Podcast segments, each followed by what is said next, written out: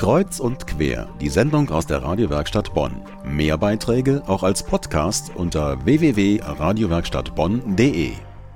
Was macht eine Landtagsabgeordnete eigentlich, außer bei den Sitzungen im Landtag in Düsseldorf zugegen zu sein und in den Ausschüssen mitzuwirken, außer diverse Veranstaltungen im eigenen Wahlkreis zu besuchen?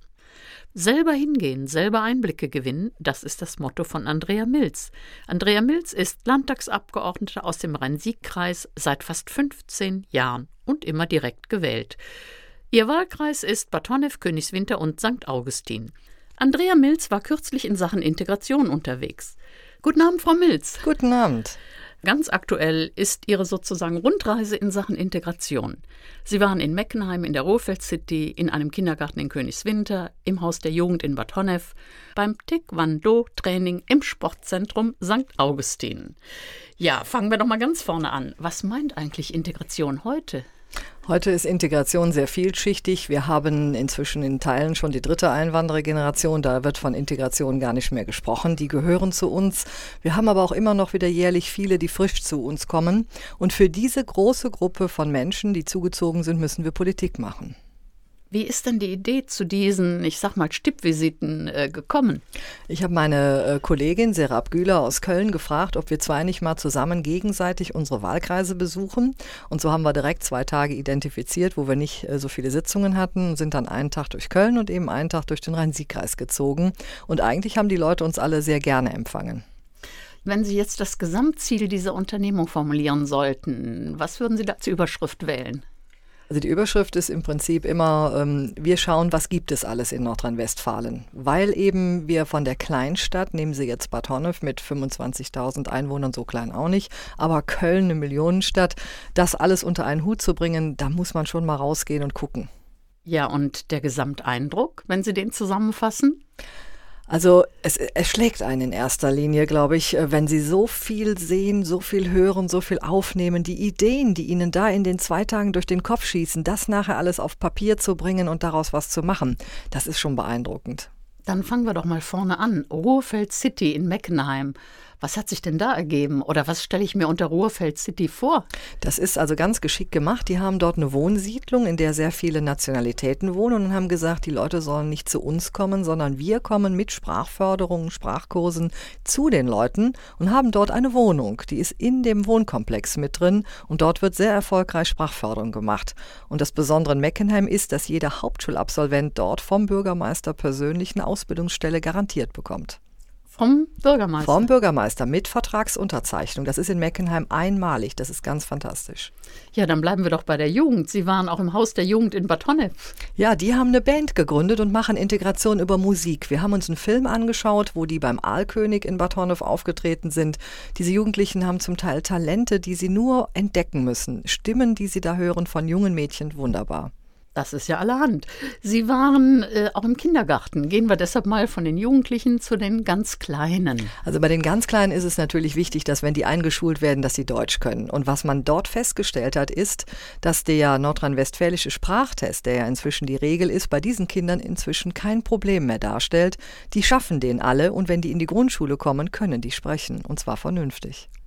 Das waren ja rundum positive Eindrücke. Alles, ja. Keine Lücken entdeckt? Nee, also bei uns im Rhein-Sieg-Kreis muss ich sagen, ist es natürlich auch sehr eher noch ländlich geprägt im Vergleich zu Köln. Dort sind sehr viele Ehrenamtler unterwegs und äh, die geben sich wirklich unglaublich viel Mühe, unterstützt halt von dem Fachpersonal. Und da gibt es ähm, eigentlich nur positive Beispiele. Frau Milz, Sie waren ja nur kurz in den jeweiligen Einrichtungen. Reicht das eigentlich für die Meinungsbildung? Nein, das reicht nicht, wenn man das alleine machen würde. Ist, man muss immer wissen, wir besuchen eigentlich fließend diese Einrichtungen, so wie wir Einladungen auch bekommen. Also ich werde hier sehr viel eingeladen und gehe gerne überall hin. Und wir haben natürlich unglaublich viele Expertenanhörungen in Düsseldorf, wo wir uns aus erster Hand von wissenschaftlichen äh, Analysen, von Professoren, von, von Studienergebnissen auch briefen lassen können. Und das nutzen wir natürlich jede Woche. Aber ich denke, das Gespräch mit denen, die es tatsächlich tun so oder auch die, die betroffen sind, ja ist vielleicht doch noch was ganz Also, anderes. Ich muss sagen, wenn ich wählen dürfte, ob ich nur das eine oder nur das andere mache, dann würde ich immer zu, vor Ort die Sachen machen. Wir sind zum Beispiel in Köln in einer Schule gewesen, die praktisch in drei Schichten Kinder beschult. Also morgens eine Schicht, mittags, nachmittags und abends eine Schicht. Mit den Kindern haben wir und Jugendlichen selber gesprochen. Das sind zum Beispiel 1400 Jugendliche, die sich in dieser Schule jedes Jahr freiwillig melden, die keinen Abschluss haben. Und da war die Motivation für uns interessant. Was wollen die hier erreichen? Wie ist ihre Triebkraft, die dahinter steckt, dass sie sich freiwillig melden? Das haben wir mit den Jugendlichen selber gemacht. Bei den Jugendlichen wird ja auch der Sport ganz groß geschrieben. Sie waren ja auch in einem Taekwondo-Zentrum, haben da beim Training ja zugeguckt Ja, und mitgemacht. und mitgemacht. Ja, klar. Ja, Sie sind ja selber eine Ja, ja, Sportskanone. kein Problem, ja. Sie machen Zumba und Hot Iron, Spinning und auch Reha-Sport und Prävention auf Kassenzulassung. Alles. Beim Sport kann man jetzt nicht so viel sprechen. Äh, haben Sie denn hinterher die Jugendlichen befragt, äh, wieso gerade Sport? Genau, wir haben also vorher die Gelegenheit gehabt, mit denen zu reden und haben uns dann beim Training unter die Jugendlichen gemischt und eben mitgemacht. Und bei den Jugendlichen ist das natürlich klar, dieses Miteinander im Wettbewerb stehen kennt eben keine Sprachprobleme, kennt keine Nationalitäten, sondern da zählt nur die Ergebnisse, die man beim Sport dann erringt und man kann sich messen. Dort in diesem Verein in St. Augustin gibt es eben auch einen besonderen Trainer, der ist gerade auch ausgezeichnet worden. Und es gibt dort Jugendliche, die deutsche Meistertitel haben. Also die sind wirklich ganz oben dabei und der Raum war voll mit Jugendlichen. Da kommt auch das Vorbild Genau. in den Blick, vielleicht auch das Vorbild, äh, originell zu sein und zu akzeptieren, wie man aussieht. Unsere Hörerinnen und Hörer wissen jetzt nicht, welches Outfit sie haben. Sie haben also lange Haare und ein paar Federn im Haar, einen selbstgestrickten Pullover. Irgendwo habe ich gelesen, Sie haben fast 400 Pullover im Stimmt, Schrank, ja, alle selbst gestrickt und so. Ja. Also Sie zeigen damit auch, ähm, man kann sehr individuell und originell sein. Also ich äh, empfehle immer den Leuten erstmal die Grenzen auszutesten, von denen sie glauben, dass sie sie kennen. So viele Grenzen gibt es gar nicht.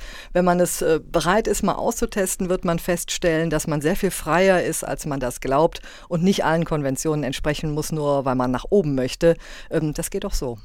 Jetzt komme ich nochmal auf einen Sport zurück, den auch Sie ausgeübt haben. Ich habe nämlich gelesen, Sie sind immer noch inaktives Mitglied im Genau. Schachclub Bonn Jawohl. Empor Maulwurf. Ja, richtig, Und ja. ich weiß, dass Sie eine sehr, sehr gute Schachspielerin sind. Ja, ich war mal bei den Jugendlichen Vierte bei den nordrhein-westfälischen Meisterschaften. Also heute würde ich da ganz grauenhaft aussehen. Aber ich sage immer, das Schachspielen ist ja eine etwas ruhigere Sportart. Die kann ich auch wieder anfangen, wenn die Landtagszeit vorbei ist. Und wenn man eben so Kraftsportarten nicht mehr schafft, dann freue ich mich schon wieder aufs Schachspielen.